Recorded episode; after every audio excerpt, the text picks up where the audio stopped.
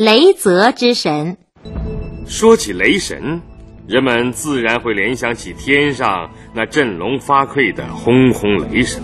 然而，令人遗憾的是，这位威风凛凛、挟雷霆万钧之势的大神，却没有留下具体的名字。后世的人只能叫他雷神。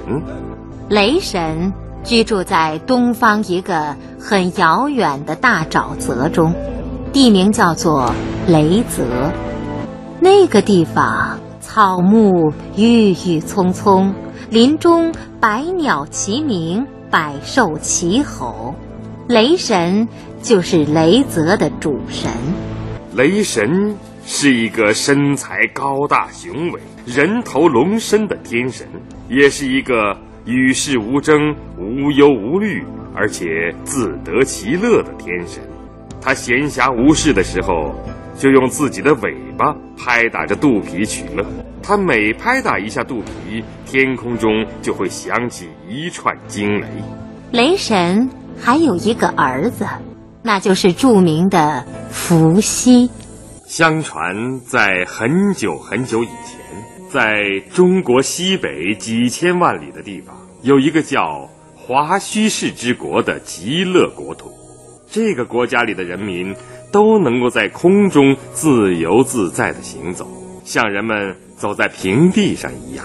他们走在水里面不会被淹，走进火里面不会被烧，空中的云雾挡不住他们的视线。天上的雷霆也不能扰乱他们讲话，他们自由自在，无忧无虑。整个国家没有长官，也从没有任何争端是非发生。这个国家里有一个美丽的姑娘，她叫华胥氏。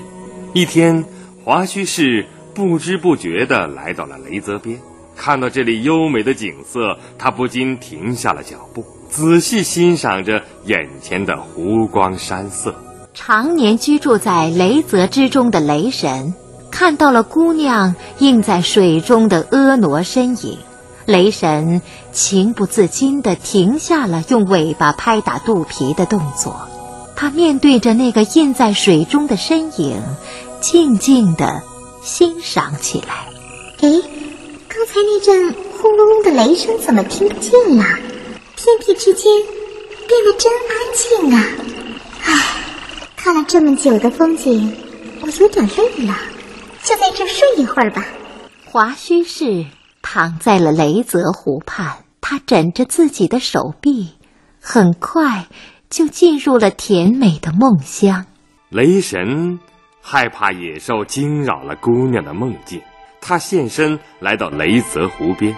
在华胥氏的身旁守卫着。那些企图伤害华胥氏的野兽，看到雷神站在那儿，都逃得远远的。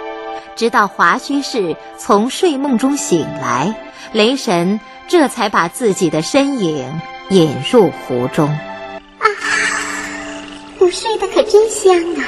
嗯，刚才我还做了一个梦，梦见一个。龙身人面的天神守卫在我的身边，这个梦可真奇怪。这个龙身人面的天神，他在哪儿呢？隐在湖中的雷神听到华胥氏的话，心中感到很温暖。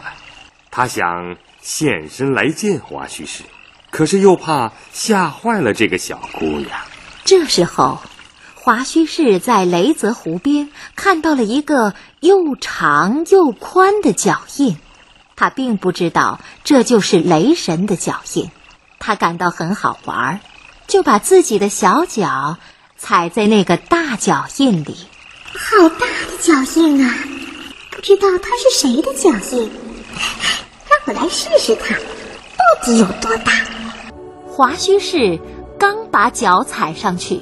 就感到一阵强烈的震颤袭遍了全身，一种从来不曾有过的感觉从华胥氏的心中升起，他感到自己的身体正在发生某种奇异的变化。华胥氏回去之后，生下了一个人首龙身的儿子，那就是伏羲。华胥氏走后，雷神经常一个人默默地望着湖水出神。他期待着那个婀娜的身影再次出现在湖边，可是华胥氏却再也没有来过。雷神并不知道，那个踏过他的脚印的姑娘已经做了母亲，他生下的儿子当然也是雷神的儿子。雷神的儿子伏羲生来神异，很小的时候就能够顺着天梯爬上爬下。一点儿也不知道畏惧。伏羲还发明了八卦，还教会了人民织网打鱼，人民都非常崇拜的。后来，他做了东方的天帝，和他的属神勾芒共同管理着春天。伏羲虽然做了天帝，但雷神却仍然留在雷泽湖中。在寂寞之中，他学会了一样特殊的本领。那就是给人看病。他曾和另一个著名的天神岐伯一起讨论过有关经脉的问题。老朋友，关于经脉的问题，又有了什么新的发现呢？我派出我的使者去山林里采药，等他回来的时候，你就可以看到我们采集的药材。啊，好啊，我一定。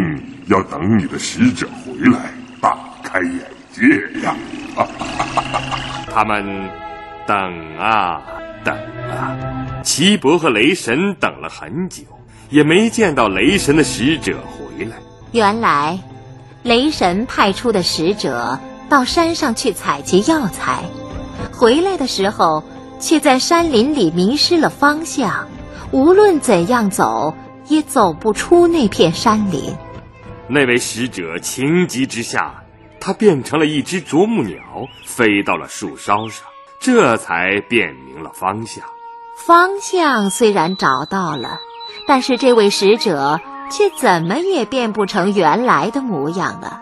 后来，他只好留在山林里，用他那尖而长的嘴啄食树木里的害虫，做了树木的医生。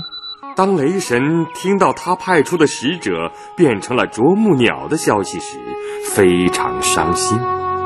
他用尾巴拍打肚皮，发出一阵雷鸣般的响声。